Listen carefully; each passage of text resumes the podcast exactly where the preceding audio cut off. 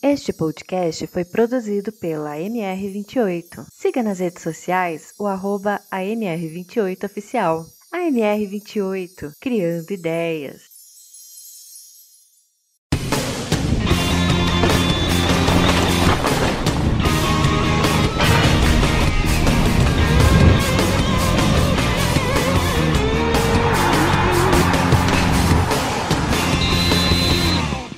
Olá, amigos do esporte de todo o Brasil. Eu sou Adriano Rosário e está no ar mais um Escalados Futebol Clube na sua edição de número 13. Hoje estou com o nosso brilhante zagueiro Alessandro Lugano, como diz o ouvinte na semana passada, e também estou com o nosso grande ponta-direita Kleber Moraes de volta ao Escalados Futebol Clube. Eu estive ausente aí na, nas duas últimas é, episódios e na semana passada, inclusive, brilhantemente, o Alessandro apresentou esse programa, ficou sensacional, gostei demais da, da, não só da apresentação do Alessandro, mas também da repercussão na qual esse episódio ficou. E hoje vamos então para a nossa resenha do, do dia, começando com o nosso zagueiraço Alessandro Ribeiro, grande zagueiro, que já tem até quadro agora no Escalado Futebol Clube, hein? Quem diria? nem eu tenho quadro, o nosso zagueiro tem. Ale, tudo bom, cara? Como é que você tá, cara? Boa noite, Adriano. Boa noite, Kleber.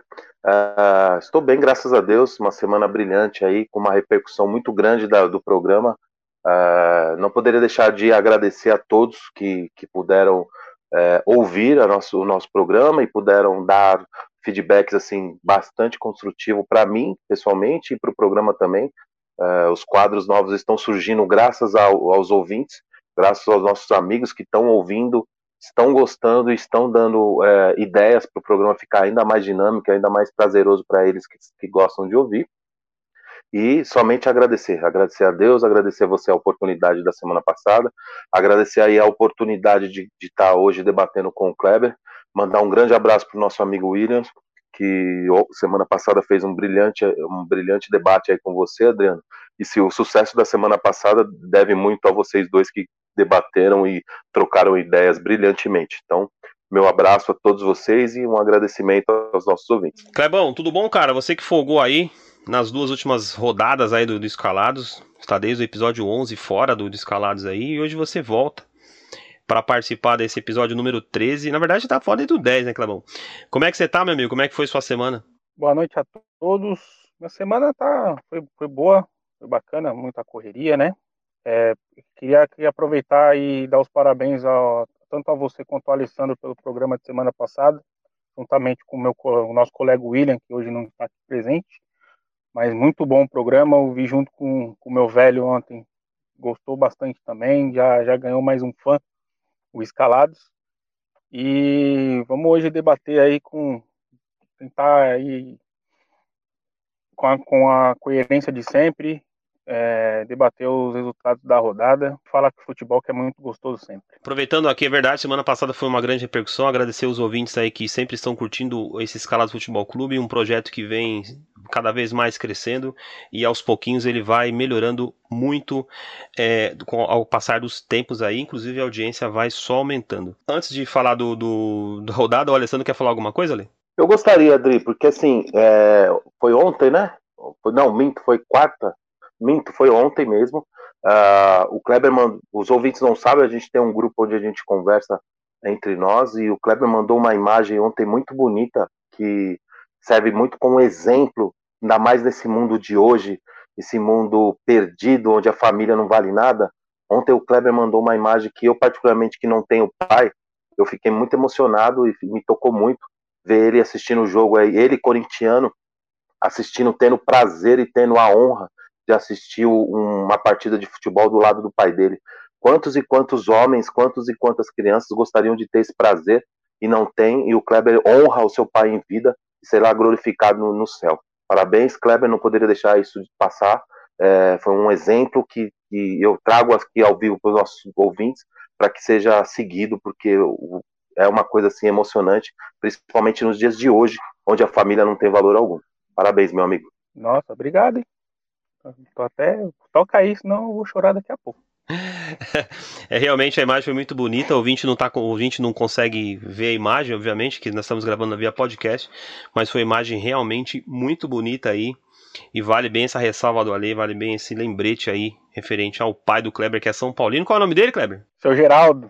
Seu Geraldo, grande abraço, seu Geraldo São Paulino aí, sempre acompanha o Escalados. Fala pro seu Geraldo depois mandar um áudio para nós aí, dizer o que, que ele acha. Muito importante a opinião dele, não só do seu Geraldo, mas também de todo ouvinte que quiser participar aqui do, do Escalados Futebol Clube. É muito importante a opinião, né? A opinião do, do ouvinte sempre é válida e você sabe agora que você também consegue falar conosco através do telefone 11 9 47 10 9277 11 9 47 10 9277 manda um WhatsApp aí, manda um áudio para nós de até um minuto para que nós possamos colocar você no ar e participar aqui diretamente do Escalados Futebol Clube.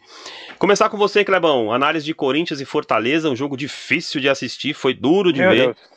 Nós aqui, inclusive, né, nosso grupo pessoal aqui do Escalados, nós comentamos aí, parecia que nós fizemos um podcast naquele dia, um jogo tão ruim de assistir. É, falamos até de outros assuntos que foi difícil falar o jogo do Corinthians. Eu queria que você, como um corintiano que é, analisasse esse empate do Timão com Fortaleza lá no Castelão, 0 a 0 um jogo doído de assistir. É, eu acho que eu, como corintiano, é, só tenho como a decepção daqui que, que dá o Corinthians, de, infelizmente, no, no momento atual. É, o jogo realmente complicado de assistir, muito.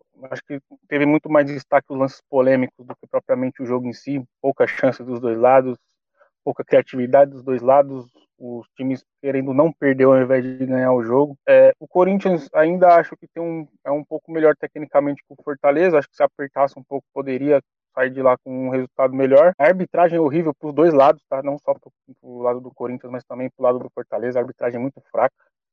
É, o jogo fraco, a arbitragem fraca, acho que não, não tem como não irritar tanto, o, não irritar mais na frente a esse jogo do torcedor corintiano porque realmente o jogo foi difícil, com a arbitragem não ajudando, foi, foi lastimável. Acho que falar de qualquer outra coisa seria muito mais interessante do que falar sobre o jogo.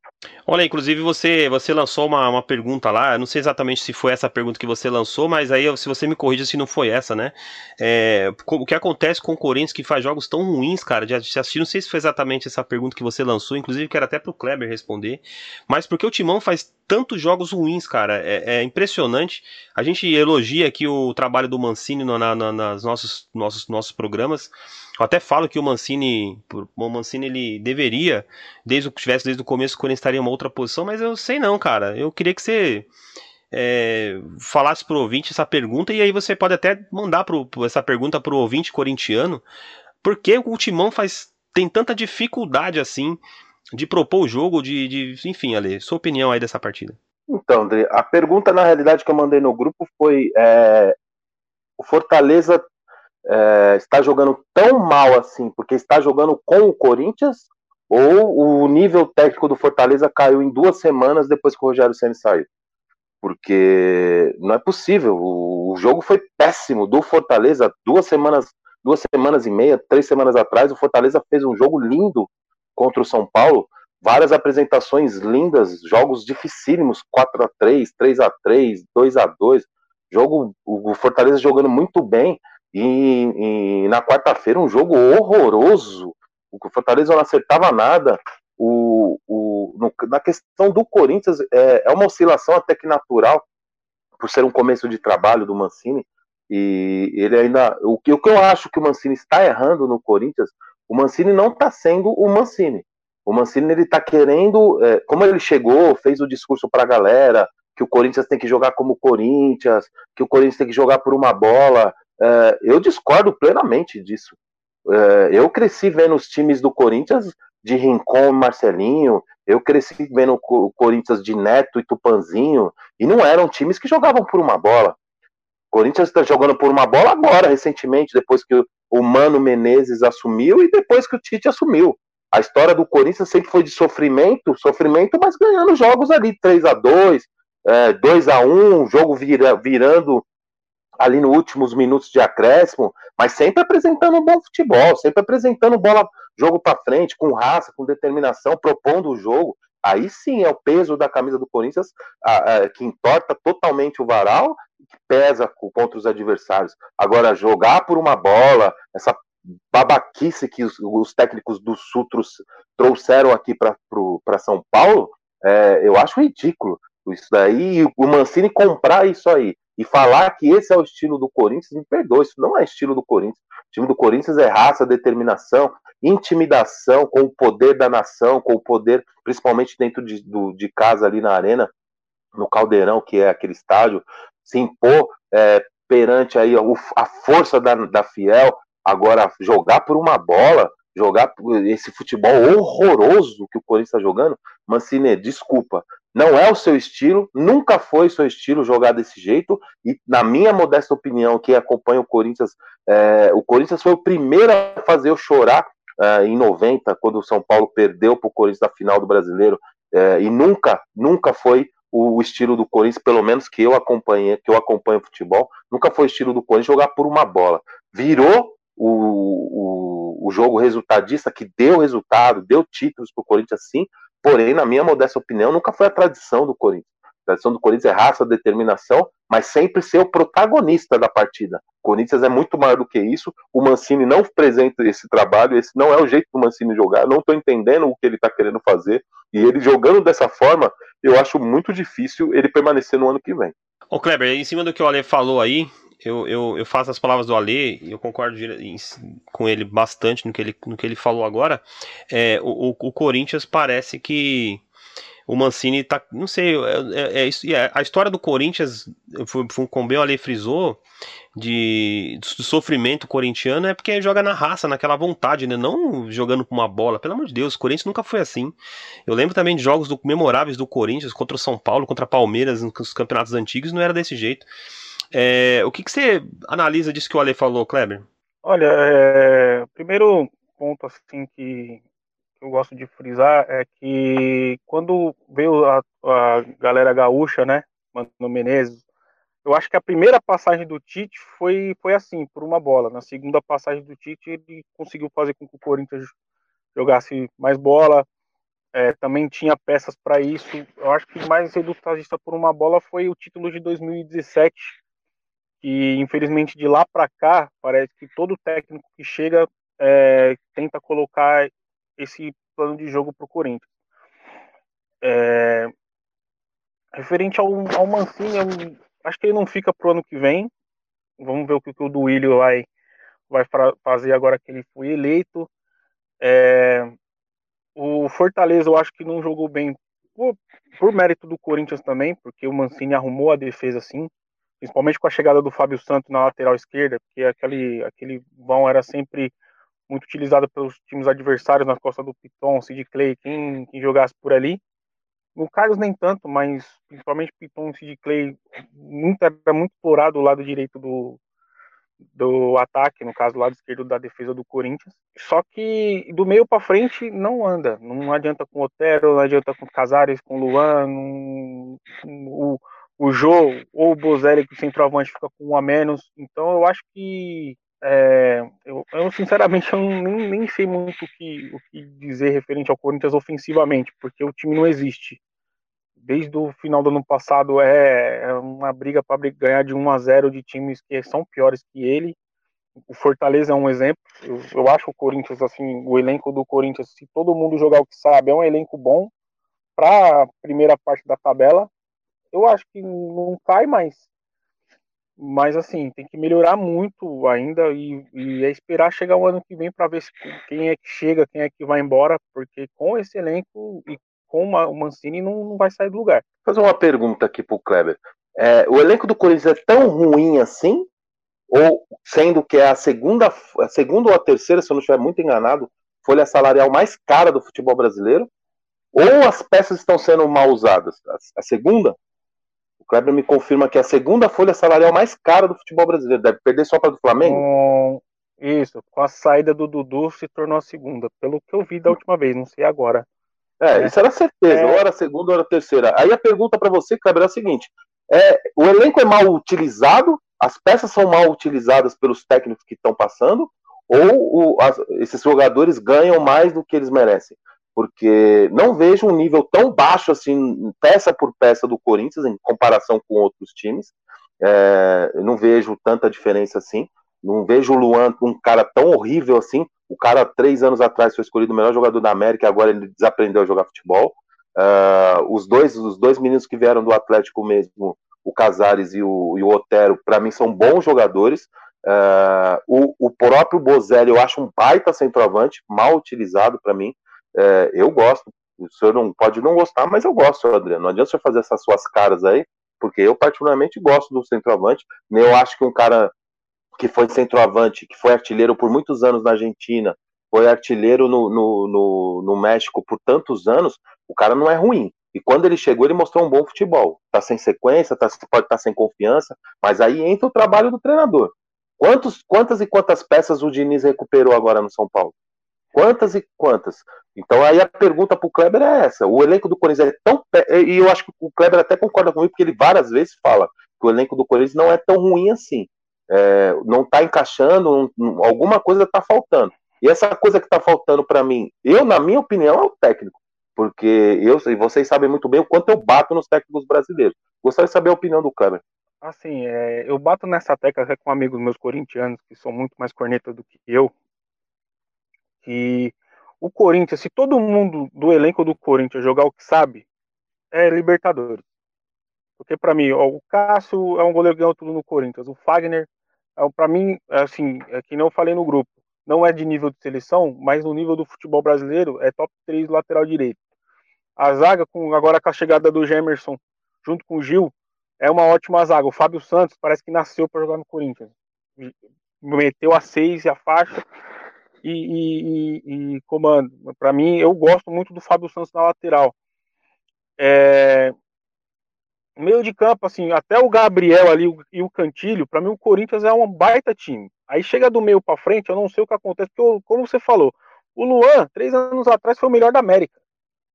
Foi o melhor da Libertadores. O Ramiro tava junto lá e foi importante na conquista do Grêmio também, tá no Corinthians. O, eu acho que o João e o Bozelli não adianta nem falar muito, porque a bola não chega pros caras. Quando chega, normalmente eles não, não, não, assim, eles não, eles normalmente fazem, de duas bolas, pelo menos uma eles fazem, mas nenhuma tá chegando para eles lá. O, por exemplo, o cara que todo o torcedor corintiano, 90% da torcida critica, e eu acho que se tiver sequência vai bem, o Arauz, chileno. O Arauz tiver uma sequência, pode até ajudar na criação. O... Agora, tem caras ali que realmente não tem condições, como o Matheus Vital não tem condições de jogar no Corinthians. É, eu, eu, particularmente, não gosto do, do futebol, porque quando ele entra, ele já entra cansado. Eu nunca vi. O cara já entra cansado em campo. E o gordo sou eu. Ele já entra cansado e eu que sou gordo. Mas beleza. Ah, os gringos, Otero e Casares, para mim são bons jogadores. Era até ano retrasado, titulares absolutos no Atlético. Peça fundamental no Atlético. Não é possível que esses caras desaprenderam a jogar bola. Eu acho que é mal, o Corinthians é mal treinado, infelizmente, desde a saída do Tite. Mesmo com o título do Carilli de 2017, o Corinthians é mal treinado. Se achar um treinador, é, como tentou, tentou o Thiago Nunes, mas o Thiago Nunes na minha opinião, sentiu o peso na, do Corinthians. Uma coisa é treinar o Atlético, com todo respeito ao Atlético, outra coisa é treinar o Corinthians, onde duas derrotas você já é o pior técnico do planeta. Você tem que estar provando sempre todos os jogos. Então, é, eu não consigo entender. Assim, se o Corinthians, por um acaso, é, acontecer a tragédia de cair para a Série B, eu vou ficar muito indignado porque não tem elenco para isso. O Corinthians, é, para mim, um, de elenco, é top 5 do Brasil, se todo mundo jogar o que sabe mas continua nessa toada, infelizmente vai, nem você falou, vai ficar jogando por uma bola, porque todo mundo que chega enfia isso na cabeça que o Corinthians tem que jogar por uma bola, não precisa. Não precisa. Porque aí, se você a gente analisar, o melhor jogo do Corinthians foi um, jogo, um dos melhores jogos do Corinthians, não o melhor, mas um dos melhores foi o que tomou de 5 do Flamengo. Porque, querendo ou não, jogou de igual para igual, e os dois últimos gols tocou o F e acabou tomando aqueles dois últimos gols lá. Mas jogou igual, criou bastante coisa perdeu o jogo, mas criou. É, é, se, se mantém essa piada contra Fortaleza, contra Goiás, contra Vasco, contra Atlético Goianiense, onde empatou os dois jogos, além do Fortaleza, pelo menos uns quatro pontos no, no turno e retorno ganharia desses times. Então, realmente, eu acho que o Corinthians é mal treinado desde a saída do Tite. Não é nem referente ao Carinho, mas desde a saída do Tite, o Corinthians é mal treinado. É, esse é Kleber, Kleber Moraes, aí, Kleber Pereira. Kleber Pereira é aquele grande centroavante que jogava no Santos. É Kleber Moraes, aqui o nosso grande Kleber Moraes. E você, ouvinte, concorda com o Kleber, discorda do Alessandro, concorda com o Alessandro, manda, manda pra gente no WhatsApp 11 9 47 10 9277. E aí você, corintiano, inclusive, sua mensagem seria muito importante aí para dizer o que, que será que acontece lá para os lados do Parque São Jorge. Nós queremos muito entender porque é difícil entender o que está acontecendo com o timão. Amigos, nós temos um quadro aqui que estreou na semana passada, brilhantemente apresentado pelo Alessandro, que é o Fala Escalado. E hoje nós recebemos do, dois brilhantes áudios aí. E eu vou rodar a vinheta e na volta, você ouvinte já curte os dois áudios aí. Daqui a pouco a gente comenta aí esses dois áudios, esses ouvintes maravilhosos que mandaram pra gente.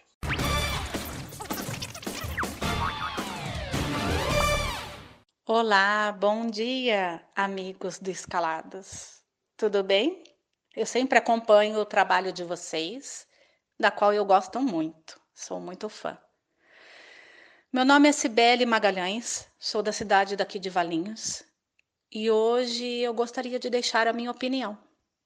Eu quero respeitosamente discordar da opinião do senhor Adriano Rosário, na qual ele faz uma colocação que ele fala que o futebol feminino, onde as meninas não teriam que ter solicitado e a CBF acatado a retirada das estrelas da camisa do futebol feminino.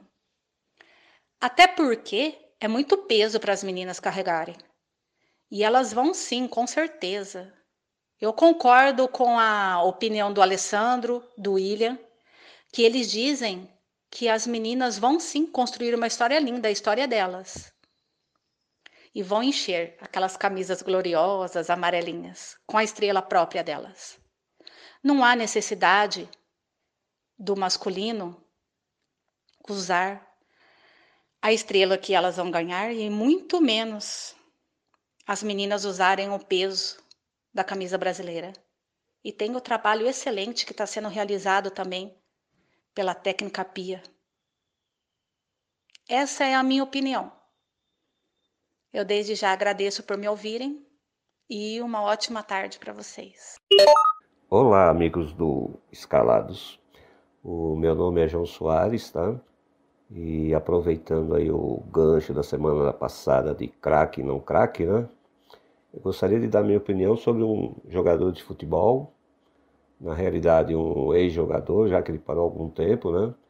E, e para mim ele sempre foi um artista assistência, né? E um malabalista desses de, de farol, né? O jogador que eu estou falando é, se trata de Ronaldinho Gaúcho e gostaria de saber a opinião de vocês aí sobre esse craque, né? Que tantas discussões provocou comigo e uns amigos meus aqui uns defendendo e outros metendo o, cacete nele. Até mais, bom, bom programa para vocês. Amigos, vou começar com o Alessandro aqui. Primeiro eu quero mandar um grande, um grande abraço aí para Cibele Magalhães, lá de Valinhos, e para o João Soares, lá de São Paulo, que mandaram esse áudio para nós aí. A Cibele discordando de mim referente às estrelinhas da seleção brasileira, se tinha que mudar ou não tinha que mudar. Para a Cibele, ela mudaria também. Eu, como disse na semana passada, fui voto vencido, seria voto vencido se tivesse uma roda de amigos, disse na semana passada, mas reitero e reafirmo a minha opinião aqui que não mudaria os escudos da seleção brasileira, mas gentilmente a Sibeli, um grande abraço para Valinhos, inclusive, um grande abraço para Sibeli, que disse que tem que mudar sim a seleção brasileira, as meninas, elas têm que ter o espaço delas Alessandro, você disse, você vai muito de encontro com a opinião da Cibele aí, a Cibele deu a sua opinião. Rapidamente, até porque você deu a opinião na semana passada, o que, que, que você acha de tudo isso ali? Ah, então, André, primeiro agradecer a, a, pergunta dela, né, a discordância dela em relação a você, a concordância dela em relação a mim e ao William, mas eu concordo, é, é a linha de raciocínio que eu segui uhum. e ela acabou concordando em relação às estrelas. Eu acho que o senhor foi um pouco. Uh, eu acho que o senhor gosta de polemizar, né? O senhor parece aqueles a, a imprensa marrom que eu sempre falo. O senhor está começando a cair para o lado da imprensa marrom. Não, mas... Comenta só por comentar. Eu sei que a sua opinião, teoricamente, não, não seria essa. Mas, enfim, é, concordo plenamente com a discordância dela do senhor, que é um brincante, na minha opinião, e as meninas realmente têm que tirar mesmo, a, não tem que carregar o peso daquelas estrelas, é muito pesado para elas, elas têm que construir a história delas e elas vão construir aí com muita garra, com muito talento e com muito bom trabalho, como a, a, a nossa ouvinte bem frisou, da Pia, é uma técnica assim muito séria, uma técnica que chegou e ganhou o grupo, ganhou totalmente. O, o, o clima na seleção brasileira é outro com ela, então eu tenho grande esperança aí na, na seleção feminina já nas Olimpíadas o ano que vem e para a próxima Copa do Mundo. Ô Clebão, é, você concorda aí com a Cibele? Concorda comigo? Discorda de mim? Concorda, Alessandro? Qual a sua opinião aí? Que ficou polêmico, hein? Tira ou não tira as estrelinhas do masculino e deixa só lá o escudo da seleção brasileira para as meninas cravarem o lugarzinho dela, Clebão? Como você discordou do Adriano, do perdão, do William e do Alessandro, eu vou só te fazer uma pergunta. Caso as meninas ganhem a Copa do Mundo, você colocaria a sexta estrela no cima do escudo? Opa, inclusive falei sobre isso, viu, Kleber? Inclusive falei sobre isso. Eu respondi essa pergunta. É, eu disse, eu até citei o São Paulo como exemplo, que o São Paulo lá tem no, no, escudo do São Paulo tem uma estrela de uma cor diferente, de um esporte totalmente diferente do futebol. Então, é, na minha visão, na minha opinião, sim, deveria mudar, deveria colocar sim, respeitando os estatutos de cada de cada de cada agremiação eu colocaria sem nenhum problema. Porém, se eu fosse o caboclo, é... se eu fosse o caboclo, chegasse em mim e falar, ah, acabou, do... não, não, não vai trocar nada, deixa como tá mesmo. É, essa é a minha opinião. Mas aí o senhor mostra assim, a... é... Desculpa, Kleber, mas aí ele mostra o... como a cabeça dele é de velho. Não. Porque é um, é, um... é sim, senhor. É sim, senhor. A, a camisa, a... até na camisa do São Paulo, a estrela é diferente. A cor é diferente, uhum. né? Só para mostrar porque aquilo foi um patamar de um atleta do São Paulo ganhando uma Olimpíada né? Porque era totalmente diferente de hoje, né? Mas enfim, aí o William, o, o Kleber, não sei se você conseguiu ver esse, esse finalzinho, o William quebrou as pernas do seu do senhor Adriano quando o William falou assim para ele: "Então, senhor Adriano, o Lyon é o maior ganhador de Champions League do planeta, porque as meninas estão sendo campeãs consecutivamente todos os anos. Então o Lyon tem que colocar o Lyon dos meninos o masculino tem que colocar todas as estrelas no peito, que as, o Leão nunca ganhou. Então tem que colocar todas as, as estrelas no peito do que a, o feminino ganhou. Uma coisa é uma coisa, outra coisa é outra coisa. Mas essa é a minha opinião, eu quero saber a sua, Kleber. Então, porque eu acho, assim, eu, eu concordo em parte com os dois lados. Por quê? Porque, assim, é, em todas as seleções são as mesmas agremiações, no caso a CBF aqui no Brasil, as confederações nos outros países, e cada um, por exemplo, no feminino tem as estrelas, no caso do, dos Estados Unidos, vamos dar um exemplo, tem as estrelas da, do feminino, e no masculino não tem porque ganhou a Copa, porque o masculino nunca ganhou a Copa. Vendo por esse lado, eu até tiraria, mas eu acho assim que se, por exemplo, mantesse as cinco estrelas, não para mim não seria relevante, não pesaria para elas, porque querendo ou não é o mesmo esporte, mas completamente diferente ao mesmo tempo. Então eu acho que não, não afetaria as meninas jogar com as estrelas no peito, mas também entendo o lado delas que elas querem conquistar o, o, o espaço delas e colocar as copas que elas vão, vão vir a ganhar, se Deus quiser, vão vir a ganhar. Porque assim, eu, eu sempre fui da, da linha de comentar o jogo futebol independente de quem está jogando, se é homem, mulher, eu vou comentar o futebol, vou criticar quem tiver que criticar, vou elogiar quem tiver que elogiar, porque eu sou, eu sou, eu sempre, o meu lema aqui no Escalados é eu sou doente pelo jogo. Eu adoro futebol, eu sou doente pelo futebol, independente de quem está jogando. Eu entendo o lado das meninas de tirar a estrela para conquistar o delas. Porém, eu acho que as cinco estrelas não pesaria no caso de um de uma, uma, de um torneio importante, porque eu acho que é, é muito, é, mesmo sendo o mesmo esporte, é muito divergente o, o, o, futebol jogado dos dois gêneros, entendeu? É uma pressão muito maior do lado do masculino, por exemplo, numa Copa do Mundo, mas e por isso que eu tô, eu tô meio em cima do muro, porque eu, eu sou meio um pouco assim, eu, eu, eu gosto do jogo em si, independente de quem tá jogando, mas entendo o lado de delas querer tirar, mas eu acho que não pesaria, seria irrelevante se não tirasse as estrelas. Exatamente, rapidinho, Ale, só deu pra, pra gente. Entender, gente. Porque nem só eu pra gente. Que eu falei direito, eu, eu... mas acho que deu pra entender. entendeu? Eu entendi sim, é, só pra gente dar segmento no programa, pra gente não se alinhar muito. Exatamente isso, as meninas, as meninas já têm um peso muito grande. O maior peso que as meninas têm, é, o maior peso que elas já têm é jogar futebol feminino, que no Brasil é difícil pra caramba. As estrelas, se tiver 10, 15, 20 estrelas ali para elas, não vai fazer diferença. Eu entendo lá delas perfeitamente, como eu disse na semana passada. Eu não acho certo de tirar as estrelas do masculino, né? E se no caso do Lyon, poderia também colocar, qual o problema de não colocar? Mas eu digo que é, ela, já, ela já sofre, pelo menos no futebol brasileiro, uma, uma grande negativa, né? É, é, jogam em, em campos irregulares, situações de futebol não é das melhores, e quer peso maior do que esse acho que todos os méritos devem ter. A história tem que permanecer independente do. É, independente do gênero que se joga. Ali, rapidão para a gente passar para a próxima. Bem rapidinho, Adriano. Só um argumento a mais é, para a nossa discussão para outros programas.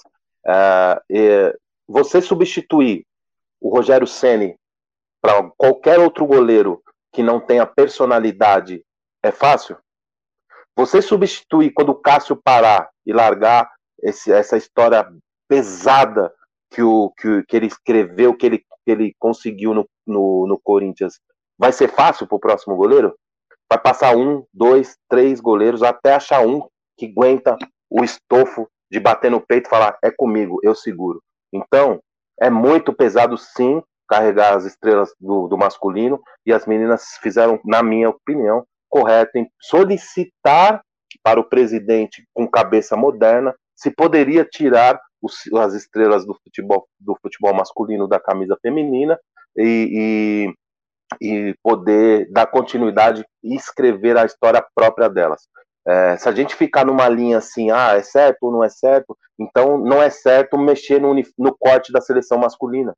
Então não é certo vestir uma camisa cortar uma camisa, um corte mais feminino e vestir uma camisa mais agarrada como das meninas.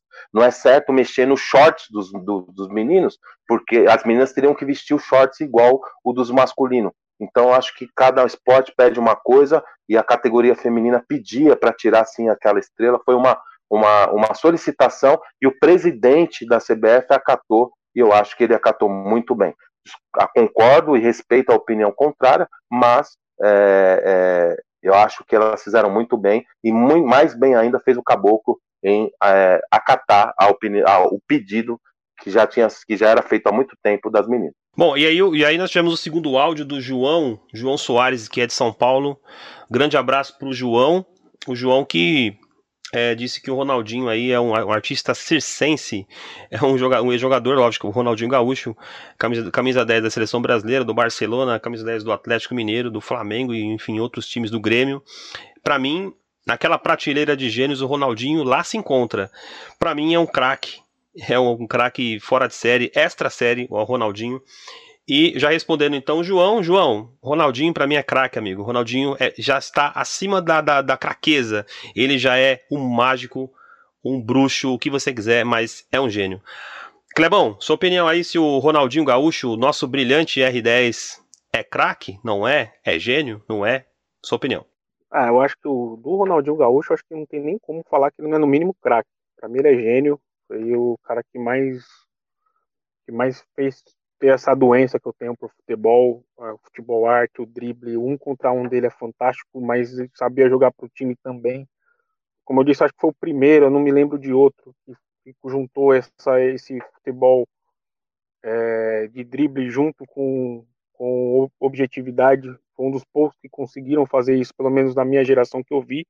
Vocês acho que viram, inclusive o Maradona também, vocês devem ter visto muito do Maradona, mas o primeiro que eu vi foi o Ronaldinho.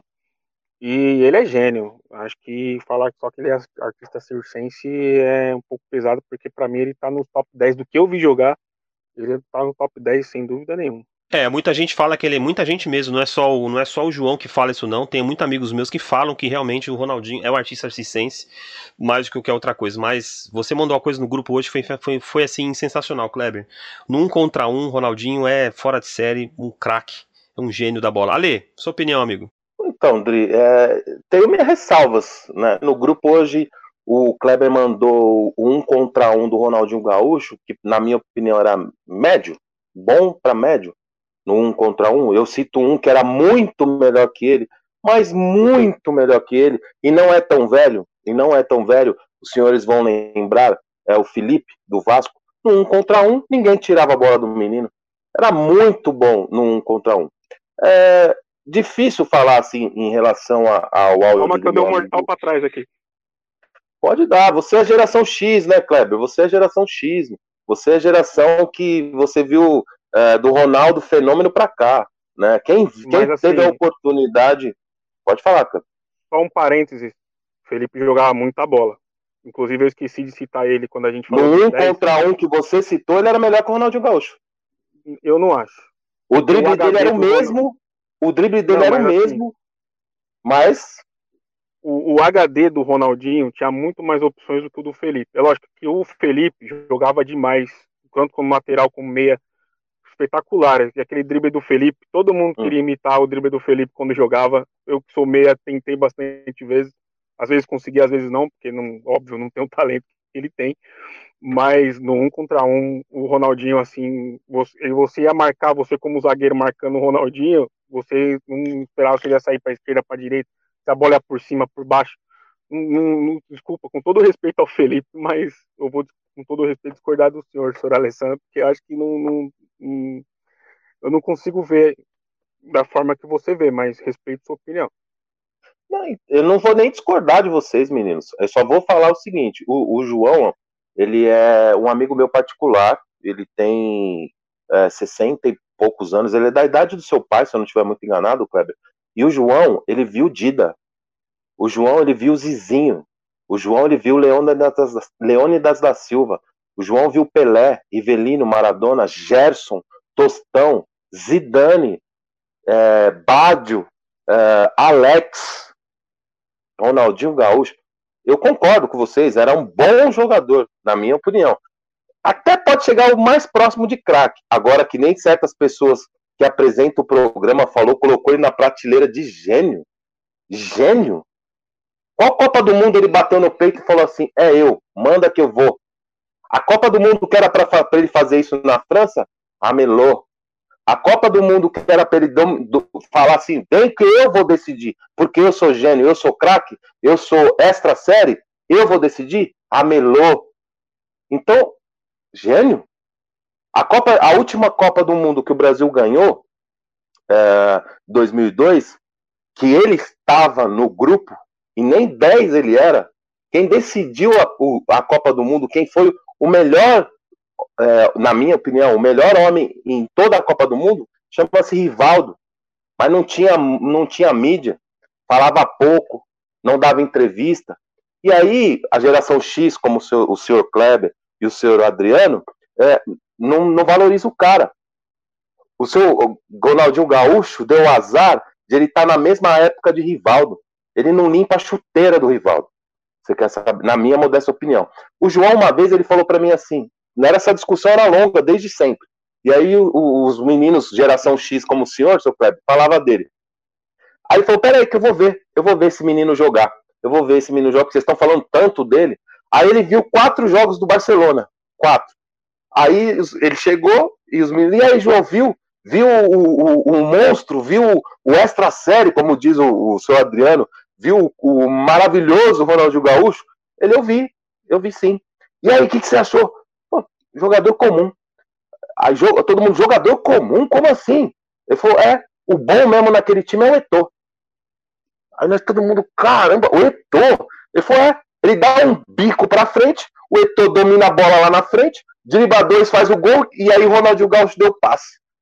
Ronaldinho Gaúcho não foi, não foi. Quem é o ídolo do, do Paris Saint-Germain? Pergunto para os dois. Me engano, é o Raí, né? Raí. Pois é. E o monstro, o extra série, o prateleira, passou por lá. E não é ídolo.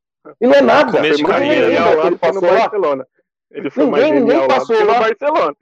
Pois é, e ninguém lembra do cara. O ídolo do Paris Saint-Germain é o Raí. Olha que engraçado. No, no, no, Barcelona ele é lembrado por ter mudado tal, tal, tal, tal, tal, tal. Mas o extra série é o Messi, não é ele. Então, vamos menos extra série, prateleira, pelo amor de Deus.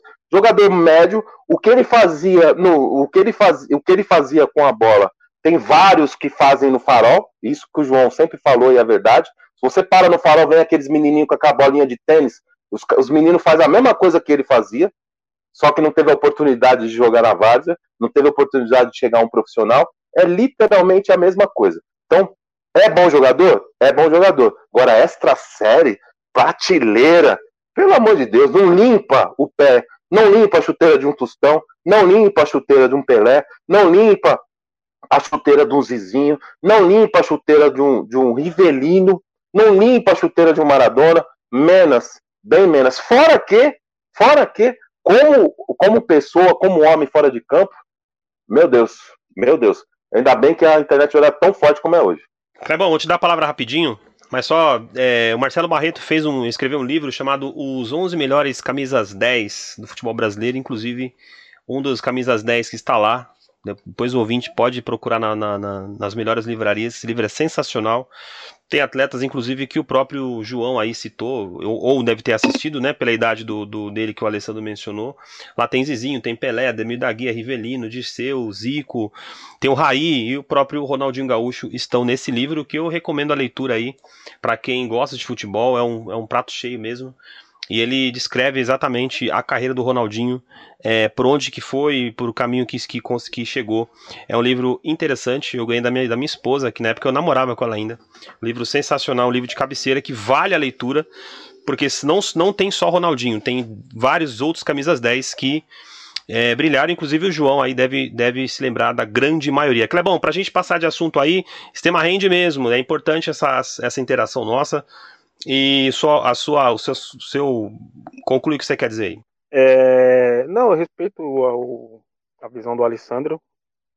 É, é, porque eu gosto mais do futebol artístico. Eu gosto do, por exemplo, eu gosto de ver drible, eu gosto de ver é, passe de passe diferente. Eu gosto de ver coisa diferente no jogo.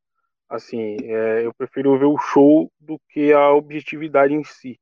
Lógico que o Raí jogou demais, o, o, os outros citados também jogaram muito, mas assim, eu, eu, eu nasci em 90, não dei essa sorte do, do, do João de ver esse pessoal todo que, que o Alessandro citou. Meu pai também. O, Ronald, o meu pai também, lógico, meu pai cita muito, os jogadores, inclusive do São Paulo, ele cita bastante, mas é, para mim o Ronaldinho, cara, ele ainda, para mim ele é gênio. Desculpa, mas para mim ele é gênio. Não, não, não tem quem faça um da ideia, porque era, era show puro. Pode ser circo, pode ser. Mas eu gostava de ver arte dentro de campo. E o Ronaldinho colocou, inclusive, o senhor Eto'o várias vezes na cara do gol, na arte dele. Tá, às vezes o Eto'o era só empurrava a bola para o meio, do mesmo jeito que ele corria, o Eto'o tinha que ser 100 metros alto, correr com Bolt. Ele corria e estava bem. Ponto. Mas para mim o Ronaldinho é gênio. Não, eu não consigo ver ele como um bom jogador. Para mim, ele é gente. Só pra gente encerrar esse tema aqui, aliás, o João, como, como o, o, o pai do Kleber, é o avô da minha esposa que infelizmente faleceu, o meu avô que está vivo, eles têm total autoridade para falar de outros jogadores, porque realmente assistiram. Eu acompanho futebol desde 92, até, através do meu avô mesmo, inclusive. É, eu lembro um pouco, rasamente, muito raso a Copa de 90, pouco.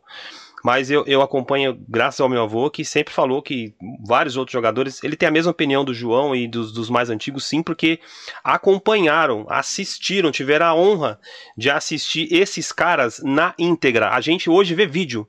A gente vê vídeo do Pelé, desses caras. Esses caras viram esses caras, é, ou escutaram no rádio, né? Que é sensacional ainda escutar esses caras pelo rádio e, e na, na, na, TVzinha preto e branco para quem, quem tinha a oportunidade. Então acho que o João ele tem é a minha opinião sobre o João aí, ele tá certo por um motivo. Por ele ter a honra de ter assistido outros jogadores que fizeram mais sucesso do que o Ronaldinho Gaúcho, que na visão dele é um atleta de para nós que é uma geração mais nova, né? É, viu poucos jogadores brilharem assim como o Ronaldinho ali. Rapidinho. O João é, o João é bem rapidinho. O João é da, da época onde a portuguesa, ele é, ele é torcedor é. da portuguesa ferrenho é, eu aprendi a amar a Lusa, eu aprendi a respeitar a Lusa como meu segundo time de coração, graças ao João. É, ele me levou diversas vezes no Canindé para a gente ver jogos da Portuguesa, na Leão da Fabulosa. Ele era parte integrante da torcida. O João é um grande saudosista. O João é um cara muito respeitado na, nas turmas de balão. Na época de balão, se você falasse João Ratão, todo mundo conhece ele no, em São Paulo. É um cara muito conceituado, um cara muito respeitado. E, as opiniões dele é, é, é bem, é, são polêmicas, porque ele vai de encontro com a geração X. E, e com certeza, como ele acompanhou, ele é da época que a portuguesa era a base da seleção brasileira. Né? A seleção brasileira era Santos, é, Botafogo e Portuguesa. Então, não dá para discutir com um cara desse que teve todo, que uhum. tem toda essa bagagem. É a mesma coisa que eu queria discutir com o pai do Kleber, que tem um conhecimento assim muito superior ao nosso. E a gente tem que, a gente trouxe essa polêmica e mais para é, exaltar essa geração e respeitar o que essa geração de hoje X não faz. Escutem os mais antigos, aprendam com eles e não discordem deles. Você ouvinte que quiser fazer como o João e como a Cibele, manda aí o nosso, manda o áudio para nós aí, ó, 11 9 47 10 9277, 11 9 47 10 9277, participe aqui, seja um dos escalados aqui do programa. Vamos polemizar mais um pouquinho? Nosso zagueiro recebeu um quadro aí, né? Nosso, zagueirão recebeu um quadro aí na semana passada chamado De Sola com o Alessandro Ribeiro. E ele diz que promete chegar de sola hoje em uma situação aí que eu concordo com ele em gênero no grau. Solta a vinheta, aliás, essa vinheta, Alessandro, para o senhor foi sensacional, hein? Embora não sei se você gosta do estilo, mas essa vinheta casou com o senhor vestiu de terno essa vinheta, roda a vinheta e na volta você entra em campo aí para dar a sua solada.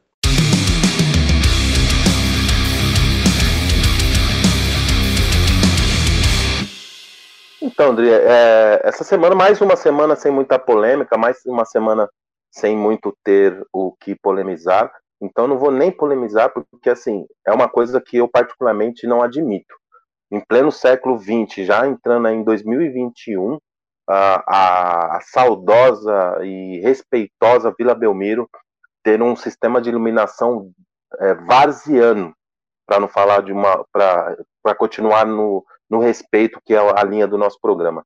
É, não é permitido num campeonato brasileiro, do nível que está, com VAR, com tecnologia, com tudo que for, sendo decidido em centímetros, é, milímetros, ter um sistema de iluminação que faz a partida Palmeiras e Santos ficar parada mais de 20 minutos esperando a, a volta da energia, a volta dos, do, das, da iluminação, a volta, o aquecimento do, do, do do, dos refletores. Então, é, é, é, não tem como não ser o de sola com a lei dessa semana ser diferente e não uh, o, o, sistema varziano do, da Vila Belmiro. É, a gente está vendo aí o Atlético se mexendo, fazendo uma grande arena, o Palmeiras é, fez a sua arena, o Corinthians fez sua arena, Uh, o São Paulo tem o seu estádio onde está sempre aí melhorando. O ano, há uns três anos atrás, mudou totalmente a sua iluminação, exatamente para não ver esse tipo de coisa acontecer. Você não vê isso acontecer em nenhum lugar, em nenhum lugar, só na Vila Belmiro, um estádio, um dos estádios mais importantes do Brasil, que é a Vila Belmiro, pela sua tradição, pela sua história. Chegou a hora da gente dar uma melhorada nesse estádio, né, presidente do Santos? Vamos aprovar aí o projeto, já tem o projeto aí de uma nova de uma nova arena para o Santos. Vamos começar a tocar um pouco mais para frente aí, deixar um pouco a, o saudosismo para trás, a respeitar a história, tudo, mas a gente tem que evoluir, a gente não pode ficar parado no tempo, porque senão fica para trás. Então, o de sola com Alice não é com, como da semana passada, com cravo de alumínio, mas com cravo de borracha, aquele dente de tubarão que dá uma machucadinha também legal. É, eu tinha algumas chuteiras quando eu ia jogar contra alguns, alguns, alguns meias habilidosos, como o Adriano e Cleber Moraes. Adriano Rosário e Cleber Moraes, quando eu, dependendo de qual vinha, eu entrava ou com a dente de tubarão ou com a de alumínio. Adriano, acho que eu chegava com ele, como ele é mais folgado, eu chegava com ele de alumínio. E o Kleber, eu chegava com ele com uma dentinha de, de, de tubarão, que era só para machucar de leve, só para ele não vir driblar para cima de mim, que eu tenho um nome a zelar, né? Alessandro Lugano não é qualquer pessoa que pode levar esse nome.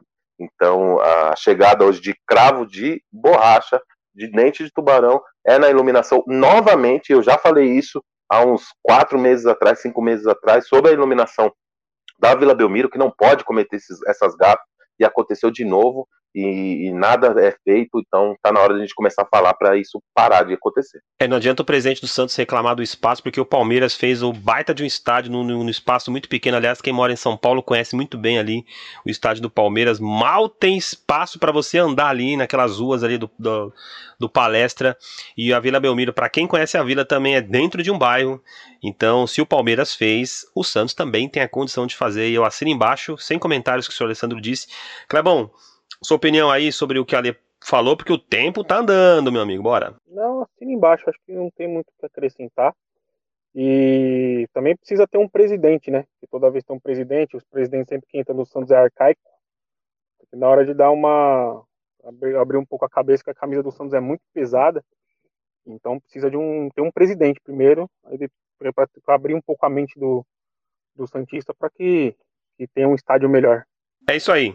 E falando já, falando, é, esse quadro foi pensado aí pelo, pelo, por mim aqui, pelo, pro Alessandro, falou da Vila Belmiro, e na Vila Belmiro o Santos empatou com o Palmeiras 2 a 2 e um jogo muito bom aí, o Santos fez uma boa partida no segundo tempo, é, Palmeiras conseguiu empatar aí, chegou até estar na frente do placar, mas o Santos conseguiu é, buscar o empate, e falamos aqui da Vila Belmiro, e na Vila ali, Santos 2, Palmeiras 2, sua análise da partida. Então, André, era uma partida esperada, né? Até por você e pelo William, que queriam ver o trabalho do Abel contra um time grande. Até gostaria depois de saber a sua opinião, como é que foi a, a, a sua apresentação do Palmeiras. É, na minha opinião, o Palmeiras jogou o primeiro tempo muito melhor do que o Santos, é, até os 30, 35 minutos do primeiro tempo. É, quando o Vina um ótimo lateral uh, do Palmeiras acabou falhando e aí deu a oportunidade do Marinho entrar ali pela, pela ponta e fazer toda a jogada para o primeiro gol do, do, do, Santos. Até ali o Palmeiras era soberano na partida, é, mesmo o Rafael Veiga jogando mal, uma das piores partidas do, do Rafael Veiga no Palmeiras, no comando do Abel, mas vinha é, o Palmeiras não sofrendo nenhum, nenhum tipo de perigo, uh, a não ser bolas paradas do Marinho, um ou outro escanteio que o Marinho acaba batendo com muito veneno e aí o Everton teve que fazer algumas intervenções, mas sem nenhum tipo de, de, de, de susto. Até que o, o, Santos fez o primeiro gol numa falha do Vinha uh, e o Palmeiras depois na sequência conseguiu empatar e vi, acabou depois virando com o William. Um jogo parecia já decidido, quando esse iluminado do Marinho, ele tá com uma sorte assim uh, inacreditável, porque o, o Soteldo faz a, a, jogada na ponta direita, cruza, ele tenta um voleio estabanado, um voleio sem técnica nenhuma, que não tinha espaço para ele dar o voleio. Ele dá o voleio, a bola sobra para o meia do Santos, que abre a bola para o lateral que vinha passando por trás do Marinho. O Marinho intercepta, intercepta o passe, consegue dominar, dá uma, joga a bola para frente com um toque de cabeça e a bola sobra limpa para ele chutar e fazer o gol. Então o menino está iluminado, além de ser um jogador que dá um pouco de trabalho, não é craque, como os senhores falam, mas é um jogador que dá muito trabalho para a zaga, está é, iluminado e aí acabou um 2 a 2 a 2. Eu acho, pelo que eu vi da partida, o resultado mais justo seria 2 a 1 para o Palmeiras, por, pelo contexto geral da partida, mas o 2 a 2 também não ficou também é uma coisa muito é, exagerada não de se acontecer. Clebão, sua opinião aí de Santos 2, Palmeiras 2 na Vila Belmiro? Eu gostei bastante do jogo, vi grande parte do jogo, vi um compacto do jogo, né? Eu gostei bastante do que eu vi, o Santos naquela intensidade de sempre, né, com o Marinho o Soteldo nas pontas sempre naquela correria, o Palmeiras sempre muito eficiente também, principalmente depois da chegada do Abel Ferreira. É, eu só vou dar uma ressalva referente ao Marinho, ele está numa fase ótima, fez um belo gol ontem. Para mim, foi criatividade dele, não foi tanto sorte, não. Esse toque de cabeça aí, ele pensou rápido, abriu, abriu bem a jogada. Só que eu acho que às vezes, quando o Santos está empatando ou perdendo em casa, ele entra em desespero e quer correr com a bola, é, fazer tudo sozinho. Às vezes, quando ele para para criar, sai uma jogada em perigo de gol e quando ele quer resolver sozinho, ele chuta uma bola na lua e acaba atrapalhando o ataque do Santos. Mas eu gostei bastante do, do tanto do gostei do jogo. Acho que o empate foi um resultado justo. Não, não concordo muito com a lei. Acho que o resultado foi o empate foi o resultado mais justo.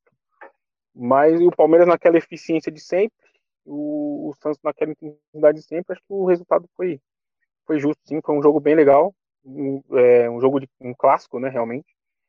E eu acho que o, acho que batendo mais nessa tecla, o empate foi o resultado mais justo. É, olha, só, só respondendo a sua pergunta, o, o, o Santos foi, foi, um jogo muito foi um jogo muito igual, viu? Foi um, um primeiro tempo de um time, segundo tempo de outro time. É, foi, foi o que eu falei, né? Acho que o, o Abel ele, ele precisava de um precisa, né? Acho que de um de um de um é, de, de, pegar time com mais camisa e ele conseguiu diante do Santos. É, dessa vez, eu, foi o que eu falei para vocês, eu imaginava que seria dessa maneira. O Palmeiras vem jogando muito bem. O Santos fez um bom segundo tempo. É, eu, não vi, eu não assisti a partida, mas eu vi os melhores, fiz questão de ver os melhores momentos, então eu vi o Santos pelo menos em lances, tá? E aí você me corrija se eu estiver errado. O Santos jogou muito melhor do que o, do, do que o Palmeiras no segundo tempo, mas é, jogando fora de casa diante do Santos, ah, ainda mais ainda o Santos é, vem jogando muito bem. O Palmeiras, o, o, Palmeiras vem, é, na minha opinião, ele fez aquilo que eu imaginava. O português fez aquilo que eu imaginava mesmo. Agora dá sequência. Acho que dá sequência e tomara que ele não saia, né? Porque ele recebeu uma proposta esses dias aí, quase que ele vai embora. Foi esperto, hein? O português é ligeiro sabe do, do, do, bom trabalho que ele está fazendo e que espero que ele continue fazendo, porque o nosso futebol aqui precisa de jogos interessantes para que as discussões do futebol sejam falando do futebol bonito e com resultado, não só de resultado, né? Então acho que é, foi o que eu falei para vocês, só reiterando aí, o Palmeiras fez uma boa partida e acho que agora dá para sentir aí o, a força do Palmeiras agora vai jogar na Libertadores no meio da semana. Para mim, o Libertar não é um adversário tão forte assim. Palmeiras, para mim, já é semifinalista da Libertadores também, senhor Alessandro. Então, André, é, eu, eu, eu tenho uma linha um pouco de, de raciocínio, de conduta na minha análise, um pouco diferente da de vocês. Eu já acho que o treinador está fazendo um brilhante trabalho, tanto que ele já recebeu uma proposta para ganhar o triplo que ele ganha no Palmeiras, e a conduta já é diferente, né? É, já negou, já falou que não vai, está é, fechado com o projeto do Palmeiras, que ele quer ganhar títulos pelo Palmeiras, enquanto a gente está discutindo aí se o técnico do Fluminense vai ou não vai. Parece que vai. Parece que o técnico do Fluminense vai sair e mostrando a conduta como é diferente dos técnicos é, brasileiros. Aí a gente traz aquela discussão: será pelo dinheiro? Provavelmente Isabel já por ter trabalhado na Europa, ter sido jogador, é, é, ter tido toda uma carreira por trás, já está com uma uma situação financeira já definida, então não precisa aceitar a primeira proposta que surja. E o, e o Odair provavelmente não nessa mesma situação, então um cavalo passando com tanto dinheiro assim na frente pode ser que seja muito sedutor. Mas, enfim, eu particularmente que levo o dinheiro nas coisas menos importantes dentro das mais importantes, é, eu acho que o trabalho e a palavra, ela dizem muito mais do que o dinheiro. E aí a gente segue no nosso programa aqui. Hoje estou com Alessandro Ribeiro e Kleber Moraes nessa bancada do Escalados Futebol Clube para os jogos principais nossos dos times paulistas. O São Paulo é, jogou jogou e venceu o esporte por 1 a 0 O tricolor é o líder isolado do Brasileirão. Alessandro Ribeiro e Kleber Moraes. Tricolor jogou, jogou, jogou bem, né? Vou começar com, com, com o senhor Alessandro, que, que é São Paulino, não nega isso. E os Tricolor jogou, jogou daquele jeito, né? Jogou para jogou para os três pontos mesmo. Eu não vi o Volpe sujar o uniforme ontem. É, hoje foi engraçado demais o, alguns comentários esportivos que ainda disseram que o esporte deu um trabalho pro São Paulo. Não sei aonde eles viram isso ali. É, os caras estão de brincadeira, né? O São Paulo dominou a partida todinha. Se não fosse o goleiro do esporte, teria sido pelo menos uns 4 a 0 no mínimo, umas defesas. Aliás, né, tem, tem sido recorrente, né?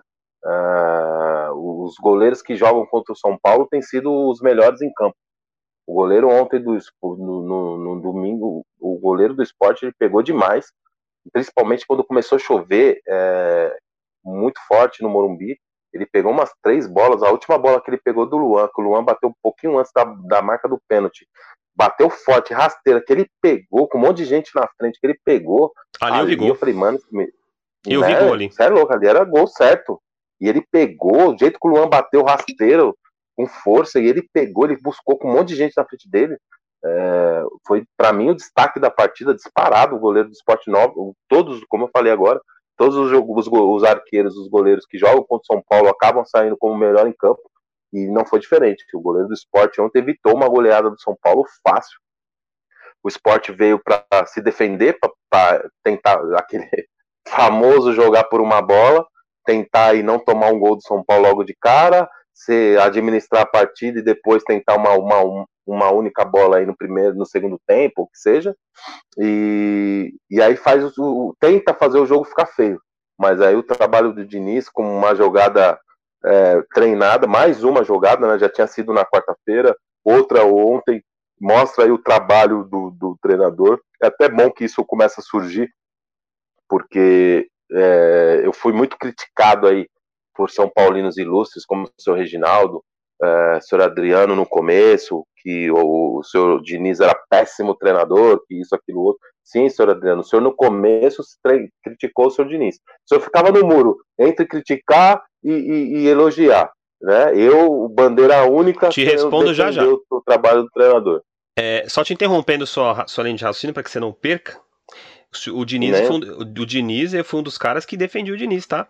Aliás, o senhor foi um dos caras aqui que tem gravado que você, senhor Alessandro, disse que o Diniz teve que trocar o time porque a diretoria pressionou o Diniz. E aí eu já estou naquele Sim. programa eu disse, olha, eu acho que o Diniz já deu, mas sempre defendi o trabalho do técnico do São Paulo. Pode continuar seu raciocínio aí. Hoje, hoje no Seleção Esporte, no Seleção Esporte, no programa da, da Sport TV, o PVC ele deu uma opinião que eu achei brilhante. É bom até que o, o, aconteceu isso com o Diniz, porque mostra que um trabalho não pode ser corrigido durante o meio dele. Não precisava ter mandado, de, poderia pegar as ideias do Diniz, falar Diniz, vem aqui, ó, tá, tá muito ótimo até aqui aqui eu preciso que você mude um pouquinho, porque senão não vai dar. Correção, que isso cabe ao diretor técnico, ao diretor do time, ao presidente, chegar e ver que tá, escolheu corretamente o nome do treinador, só que ele está errando num determinado momento. E aí corrigir isso. Porque é muito mais fácil e muito mais barato do que mandar o cara embora e contratar outro técnico. Então foi feito isso no São Paulo. O Diniz apresentava esse trabalho já desde o começo e aí corrigiu tirou o Tietê, colocou o Luan na cabeça da área, pronto, resolveu o problema do São Paulo e hoje o São Paulo apresenta esse brilhante futebol, esse futebol vistoso de ver, que eu acredito que até pessoas que não torçam para o São Paulo gostam, gostam de ver o São Paulo jogar, e foi feita uma correção, uma correção de rumo no, no, no trabalho e que deu certo. Muitos méritos ao Raí, temos que dar esse mérito, que não mandou ele embora, não caiu na pressão, foi o único a bancar o, o, acho que foi eu e o Raí os únicos a, a, bancar o Diniz até o final, porque o senhor mesmo falou nesse mesmo programa que por você você mandava embora, né? Então eu e o Raí fomos os únicos a bancarem o Fernando Diniz. Quando todo mundo, inclusive o seu, o seu Reginaldo que nos ouve, me criticou brutalmente o, o meu comentário quando dizia que tinha que manter o Diniz. E hoje o resultado veio. Eu acredito na continuação do trabalho torço para que o Mancini corrija o, o, o, caminho dele, porque é um bom treinador, mas tem que corrigir esse modo de pensar. Como deram tempo para o Diniz, que deem tempo para o Diniz, que deem tempo para o Abel, que dê tempo para todos os treinadores, porque arroz e feijão é só na cozinha. No futebol necessita de tempo para que o trabalho dê resultado. Bora, Clebão, sua análise para São Paulo 1, Esporte 0, e aí você entra nessa, nessa discussãozinha aí, vai lá. É, o jogo foi. O São Paulo é muito superior que o esporte. O Jair Ventura, sendo o Jair Ventura nos 5-3-2. Entrou com o São Paulo no 5-3-2, que o São Paulo é, foi muito superior. Também não sei onde esse sufoco que o, que o esporte deu no São Paulo. Se você quisesse falar no WhatsApp com o Thiago Volpe, ele ia responder tranquilamente, porque ele não, não fez basicamente nada no jogo. É, sobre o Diniz, eu também defendi o Diniz aqui. Eu acho que ele não, não tinha uma opção melhor para o São Paulo. Poderia ser o Rogério Senna agora, como ele foi para o Flamengo. Deixa o cara trabalhar, ele tem as qualidades dele. Um time como o São Paulo, que tem muitas peças, ele pode implantar o jogo dele. Ele, ele ia melhorar. Bati muito nessa tecla até com meu pai, como eu disse, ele é São Paulino, a gente fala muito sobre futebol. Falei para deixar, deixa ele lá, porque uma hora ele vai, uma hora ele vai achar o time e ele arrumou o time numa solução muito simples. Ele parou de inventar no, no volante e colocou o Luan. O Luan, para mim, arrumou o meio campo de São Paulo, que apesar do Igor Gomes, né, São Paulo está sendo líder com um a menos, que eu não sei quem falou que esse Igor Gomes joga bola. Ele, no primeiro tempo ele errou tudo, tudo que ele tentou ele errou. Mesmo assim, o São Paulo foi muito superior e mereceu a vitória com o esporte, porque se quisesse meter dois, três, quatro, apesar das defesas do goleiro, colocava tranquilamente. Ô Clebão, pra gente encerrar o assunto São Paulo aqui, eu queria perguntar para você se o Diniz agora, se ele calou as, as, as, as, cornetas aí. De tudo quanto é lado, né, cara? O Diniz ele é cornetado pela torcida de São Paulo, pelas, pela imprensa, por todo mundo. Você acha que agora os caras guardaram as cornetinhas ali e falaram, vamos, deixa o Diniz trabalhar? É, todo mundo. Eu ia até acabei esquecendo de falar sobre. Agora eu quero ver o que a imprensa vai falar do cara.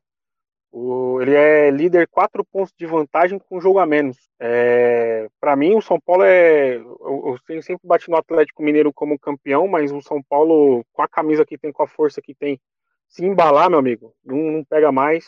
Com o futebol que tá jogando, não pega mais. E, e o próximo é clássico. Meu Deus do céu. Ô, pai. E, mas assim, é, agora vamos ver o que vão falar do cara, porque tem, tem comentarista que mesmo ganhando de 3, 4 a 0 arruma um jeito de criticar o São Paulo. É impressionante como, Barulho como News. a imprensa esportiva como a imprensa esportiva tá chata hoje. E, então por isso que sem puxar a sardinha eu acompanho só escalados ultimamente, porque a imprensa esportiva tá chata demais, porque mesmo ganhando bem, arruma um jeito de criticar principalmente no caso do São Paulo, do Diniz. Olha, eu perguntei pro Clebão se, se agora o Diniz calou os cornetas aí. Tem muita gente que corneta o Diniz. Eu, inclusive, entrei numa discussão aí com a torcida independente um tempo atrás, onde ela colocou um logo, um logotipo de um caranguejo e diz assim: é, Diniz Futebol Clube, o São Paulo anda de lado, segundo a torcida independente do São Paulo. E foi uma discussão muito legal lá no, lá no, no na, na página da, do, da Independente. Muitos torcedores são paulinos me criticaram, porque eu defendi o Diniz naquele momento. E aí hoje eu queria ver se esses caras, não só a torcida, mas até perguntei pro Kleber, se, a, se é os torcedores, enfim, a imprensa, será que agora eles guardaram as suas, suas cornetinhas aí pro ano que vem ali? Então, Andri, aí, é uma, aí vem naquela uma pergunta que eu gostaria de te fazer. A imprensa marrom trabalha de acordo com o que a torcida quer ouvir ou a torcida ouve o que a imprensa marrom quer falar? Porque, como o Kleber brilhantemente falou agora, os caras querem caçar, mas não tem a hombridade de chegar e falar: gente, eu errei, eu não deveria ter falado isso. Uh, eu estava até escutando um áudio do, do, do, do Nicola, aonde ele fala essa semana que ele mesmo teria mandado embora o Diniz por duas vezes. Só que hoje o Diniz apresenta um bom trabalho. Nicola, parabéns, cara. É isso aí que tem que fazer um jornalista. Dar a sua opinião em cima do fato em cima daquele momento, a opinião dele e o que ele está vendo de jogo. Porém, se o técnico depois vier a calar a boca dele, ele vem a público e fala: gente, eu teria mandado embora duas vezes antes. Porém, agora o cara está fazendo um brilhante trabalho que eu não tinha visto antes e que agora está tá aparecendo.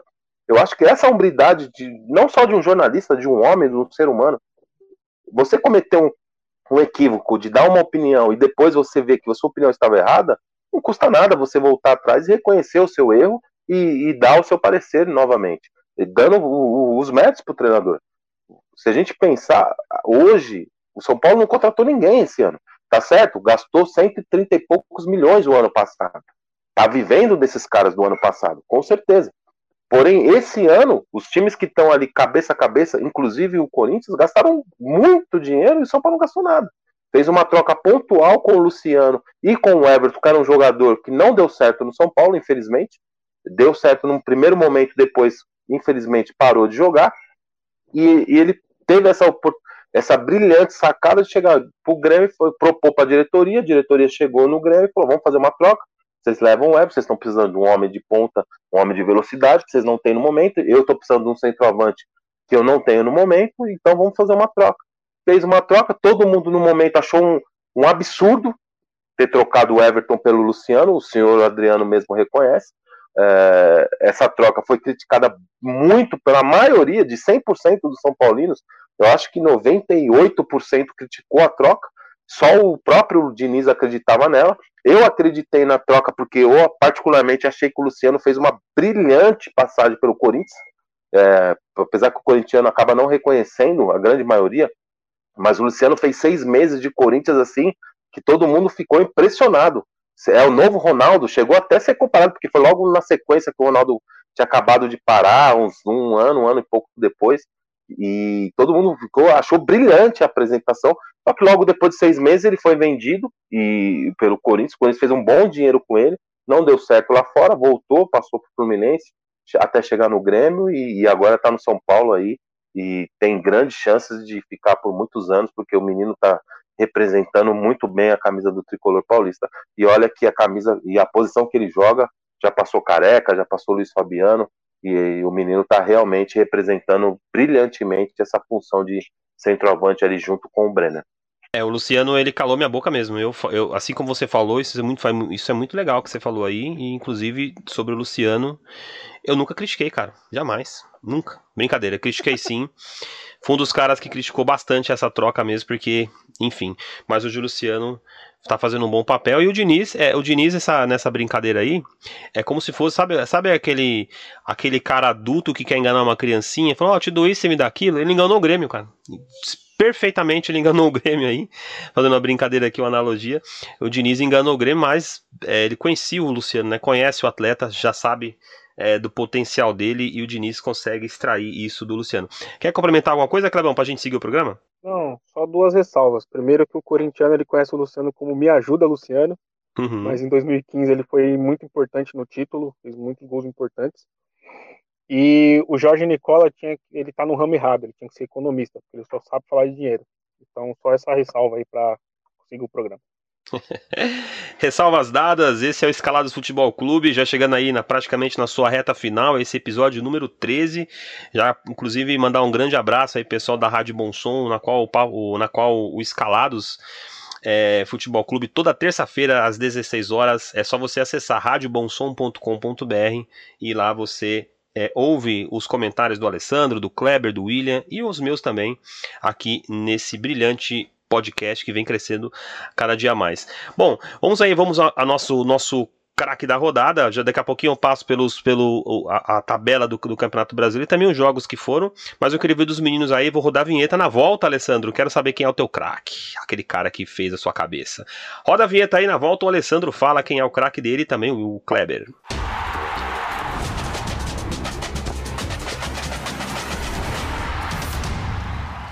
Alessandro, quem é o teu craque, amigo?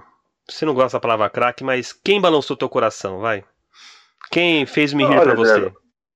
Eu, como dirigente do Escalados Futebol Clube, craque não, porque aqui no Brasil não tem. Uh, mas eu, como dirigente do, do, do, do Escalados Futebol Clube, contrataria hoje para o meu time o famoso e esquecido e agora vai ser lembrado por muito tempo, Rafael Sobis. Que golaço que ele fez. O uhum. gol que o Pelé tentou fazer, já que o, o programa hoje foi baseado aí quase 70% se é craque, se não é, se é gênio, se não é, se é prateleira ou se não é.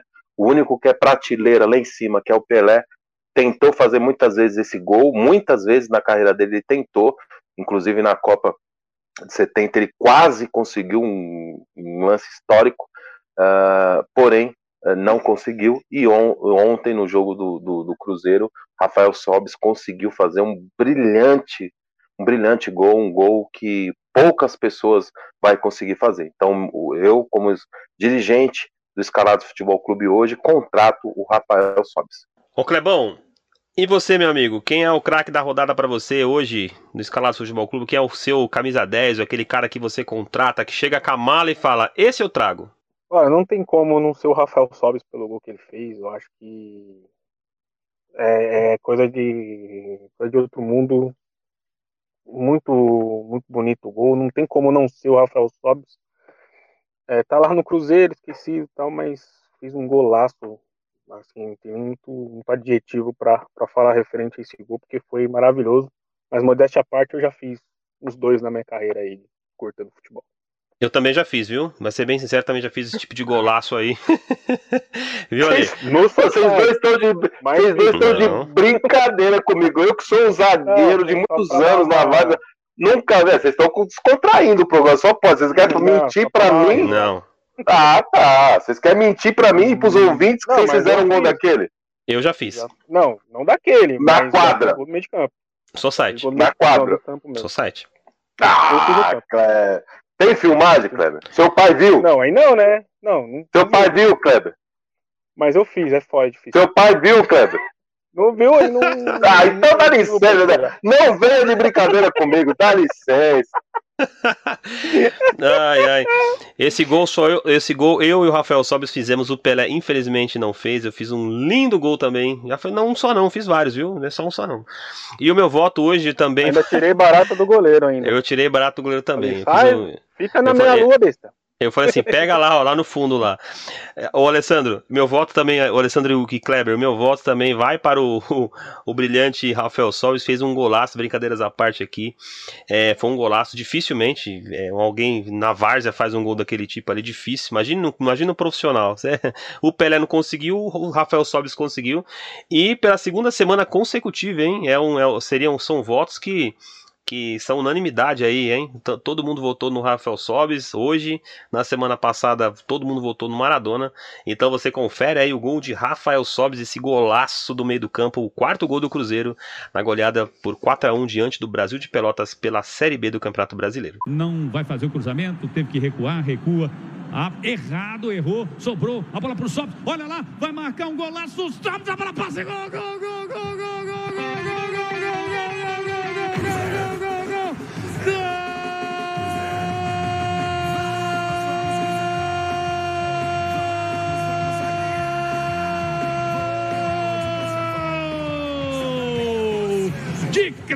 Craque, de craque, Rafael Sobes, segura o microfone aqui, por favor. De craque, Rafael Sobes, encobrindo o goleiro, todo mundo aqui tá aplaudindo o Sobes, eu, eu tenho que aplaudir também, é sensacional. Que golaço do Sobes, nem Pelé fez, ele fez. Sensacional, Rafael Sobis. De, se não me engano, estava ainda no campo de defesa. Perfeito, perfeito. Ele viu o goleiro adiantado, mandou lá na gaveta, Rafael Sobis. A gente já estava falando bem do Sobis, que estava jogando demais. E ele me faz essa pintura, Rafael Sobis. Reginaldo, chega mais aí com Raiz Feminina. Daqui a pouco vamos voltar aí com nossas opiniões. Roda a vinheta do nosso grande Regis aí pro, pro quadro Raiz Feminina.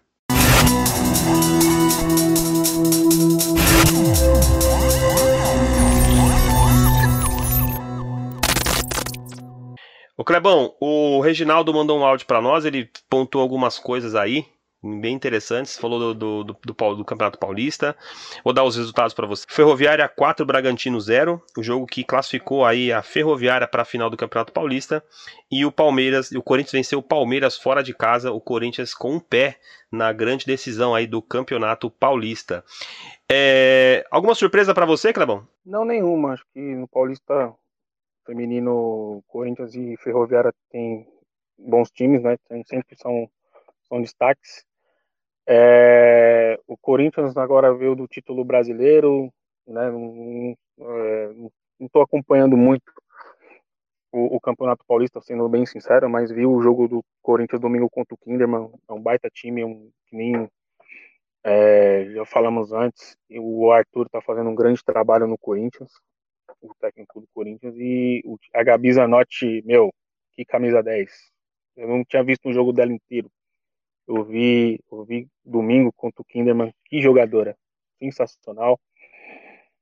Tá muito bem representado. Se quiser dar um pulinho lá nos homens lá para dar uma ajuda para armar um jogo, seria muito bem-vinda, porque joga demais. Baita jogadora e tá de parabéns e, acho que não tem nenhuma surpresa não. Acho que é Corinthians e Ferroviária no Paulista também. Olha, para a gente seguir aqui o programa, o Reginaldo falou brilhantemente da, da, dos jogos do Campeonato Paulista, o Corinthians praticamente com o pé na final, pode disputar a final com a Ferroviária, e ontem teve a final do Campeonato Brasileiro, não sei se você assistiu o jogo das meninas, respeita as minas do Corinthians lá, chegou chegando mesmo, as meninas Gabi Zanotti jogando muita bola mesmo, eu inclusive é, já falei que essa menina é muito boa mesmo, eu não sou um um grande. É, eu não assisto tanto futebol feminino como você e o Reginaldo assistem, mas eu queria que você analisasse não só a, a, o Paulistão, né, rapidamente sobre o Campeonato Paulista, mas o mais importante foi a decisão que deu o título ao Corinthians no Campeonato Brasileiro ali. Então, André, é, referente ao áudio do, do, nosso amigo e polêmico, senhor Reginaldo, é, falando da Gabi, eu não acho, não acho sinceramente que no nível profissional que a gente está hoje do futebol feminino, de trazer uma, uma das técnicas mais vitoriosas do mundo, que é, que é a Pia. Uh, ela não, a, a Gabi não seria convocada porque ela fez uma, uma, uma inquisição, fez uma solicitação ou abriu a boca é, numa hora errada. Eu aprendi com um grande amigo nosso que você não pode ser, você pode ser a pessoa mais boa do mundo, você pode ser o maior vendedor do mundo. Se você for sindicalista, você vai ser prejudicado, né? Ela falou, tinha que ter falado, correto, beleza, se colocou, se posicionou Uh, mas eu não acredito que ela não seja convocada para a seleção brasileira porque ela falou ou ela se colocou como o áudio que o senhor Reginaldo falou, sugeriu e colocou para a gente debater. Então, respeitosamente, discordo do senhor Reginaldo, onde ele. Eu não acho que ele concorda com isso também, não acho que ele, que ele pensa que a, que a menina não é convocada porque ela fez uma colocação. Ela se machucou um ano atrás, ela também teve uma, uma, uma, um percalço aí na carreira, ela está voltando agora e eu tenho certeza absoluta que se ela manter esse nível de futebol que ela está apresentando, e é um brilhante nível, ela vai ser convocada com certeza, até porque é uma posição carente aí na seleção brasileira, a número 10 ali tá, tá, tá em falta. É, Dri, eu gostaria de aproveitar esse, esse quadro nosso, essa participação minha rápida para não se estender muito, para dar os parabéns, os parabéns assim, sem ressalva alguma, para o técnico Arthur Elias. É um técnico novo, de 39 anos. Ele deu, uma, ele deu uma entrevista no Esporte Espetacular outro dia que ele acredita que o futebol, não só o futebol feminino, tá? Ele acredita que o futebol, tanto feminino como masculino, como é, modalidade de esporte, vai ser praticada literalmente em meio campo. Tanto que ele já pratica isso no futebol feminino. A, a goleira é a última jogadora no meio de campo. No meio de campo. Ele é mais ousado, ele é mais ousado que o Fernando Diniz. Ele é muito mais ousado que o Fernando Diniz. E só para mostrar alguns números desse treinador, desse brilhante, dessa cabeça nova, o Arthur Elias tem 39 anos, é um jovem, ele tem a minha idade, eu vou fazer 40 anos aí em maio, ele tem a minha idade praticamente.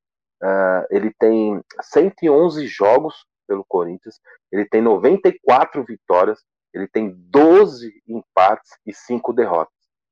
São 321 gols pró e 60 gols contra. Esses números são impressionantes. É um trabalho assim incrível desse treinador, desse, dessa instituição. Eu parabenizo aqui o Corinthians é, como instituição por ter apostado nas meninas, por dar toda a estrutura que o Corinthians dá para as meninas.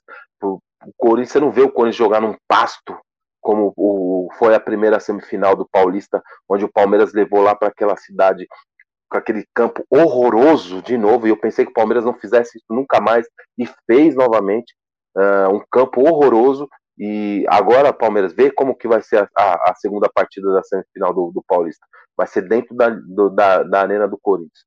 Então, presta atenção, não adianta você ter só dinheiro. Só dinheiro não adianta muita coisa. Vocês contrataram, foi o time que mais contratou e não vai ganhar nada esse ano. Trabalho sério, trabalho de tempo, com um profissional correto, é, com meninas pontuais, mostra esses números que esse brilhante técnico Arthur Elias está apresentando e eu só tenho a parabenizar e agradecer muito ao Esporte Clube Corinthians pelo trabalho sério que realiza aí com as meninas. Brilhante trabalho, a minha ressalva e a minha glorificação ao grande, extraordinário time do Corinthians. É, esse foi o momento raiz feminina, então aí o, todas, todas as terças-feiras lá na Bom Som e, to, é, e toda terça-feira também aí no seu agregador favorito.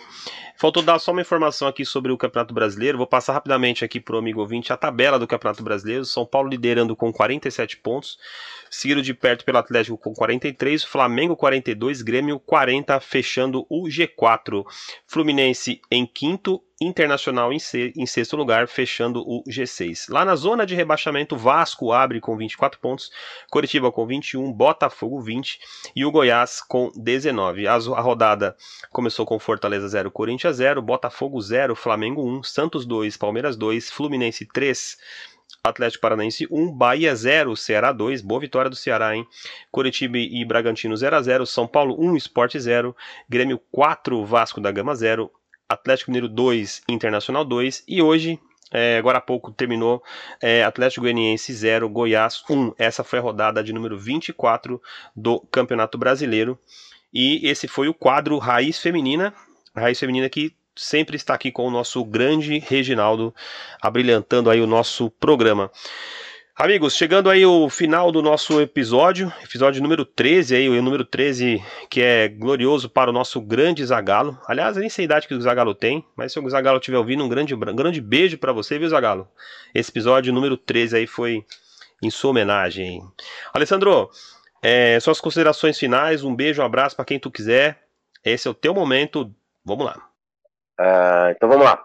É, só agradecer, só agradecer aos familiares, só agradecer aos amigos, só agradecer aos nossos ouvintes é, que têm nos abrilhantado, pessoas de, do, do, norte ao sul que têm ouvido o, o programa, que têm mandado seus feedbacks, que têm mandado as suas perguntas. O programa é feito para eles e por eles a gente está aí toda segunda-feira gravando esse programa, tentando levar uma opinião diferente, nem melhor e nem melhor que ninguém, nem pior e nem melhor que ninguém, apenas diferente, para que a pessoa tenha mais uma opção de estar tá ouvindo e aquelas pessoas que se identificam com o modo como a gente leva o programa, com o modo respeitoso que a gente fala sobre todas as equipes, que continuem ouvindo e que continuem falando para o seu amigo, para o seu parceiro, para o seu irmão, para o seu pai, para sua mãe, para o amigo do trabalho, para o amigo taxista, para o amigo do Uber, é, continue, continue divulgando, continue ajudando a gente a crescer cada vez mais. Cada semana mais o, o Escalados cresce e brilhantemente com esse time que compõe aí o Escalados, o sucesso é garantido porque só tem pessoa do bem, só tem pessoa querendo informar você, ouvinte, só tem pessoa querendo deixar você um pouco mais informado, com uma opinião imparcial, sem puxar clubismo, e é isso agradecer, agradecer muito, agradecer, agradecer, agradecer e agradecer a todos vocês. Meu amigo Kleber, obrigado por mais uma presença aqui. Sempre você nos, nos, nos, traz muita alegria quando você está presente. Suas opiniões são muito pertinentes e muito boas. E te agradeço mais uma vez aí por fazer parte deste brilhante Escalados Futebol Clube, meu amigo. Boa noite, obrigado aí mais uma vez por estar nesse time maravilhoso. Queria agradecer igual o Alexandre, os nossos ouvintes, que está sendo grande responsável pelo, pelo esse crescimento do Escalados, cada dia mais ouvintes, áudios de vários lugares do, do não só de São Paulo, mas do Brasil também, querendo concordar ou discordar de nós, né? Aproveitar a deixa, mandar um beijo pro, pro velho que foi citado aqui, né? Vocês não sabem como é engraçado assistir jogo do lado dele, é muito bom. E mandar um, um beijo aí para todos os ouvintes, para minha noiva que está ouvindo lá agora meio chateada comigo, mas normal. E também mandar um abraço para o William, que também o nosso escalado que não está aqui hoje, ao Reginaldo também, mais uma vez com uma análise muito ótima, muito boa de, do futebol feminino. E vamos para a próxima aí, se Deus quiser, com mais novidades aí, só para crescer ainda mais o escalado. Escalados é democrático, não é clubista, não é clubista. Respeitamos a camisa, respeitamos a agremiação e respeitamos a opinião de tudo, de todos e de todos. Aqui as opiniões Menos a do são. Chile. Aqui as opiniões são, são, é verdade, hein? Aqui as opiniões divergem, mas o respeito ele prevalece para você, amigo, amigo ouvinte. Clubismo aqui não existe. Fica o recado para você aí que acha que tem clubismo, aqui não existe. Somos torcedores, somos amigos e respeitamos um aos outros e principalmente você que está aí do outro lado com seu foninho de ouvido nos escutando brilhantemente uma hora, uma hora e meia escutando o nosso programa. Então esse é o Escalados Futebol Clube. Na próxima semana voltamos com várias polêmicas aí. Não, não esqueça de mandar a sua mensagem para o 11 9 47 10 9277, o 11 9 42 é, 11 9 47 10 9277. Mande sua mensagem, aqui você sempre será escalado. Os escalados então, fica por aqui, até a próxima. Tchau, tchau.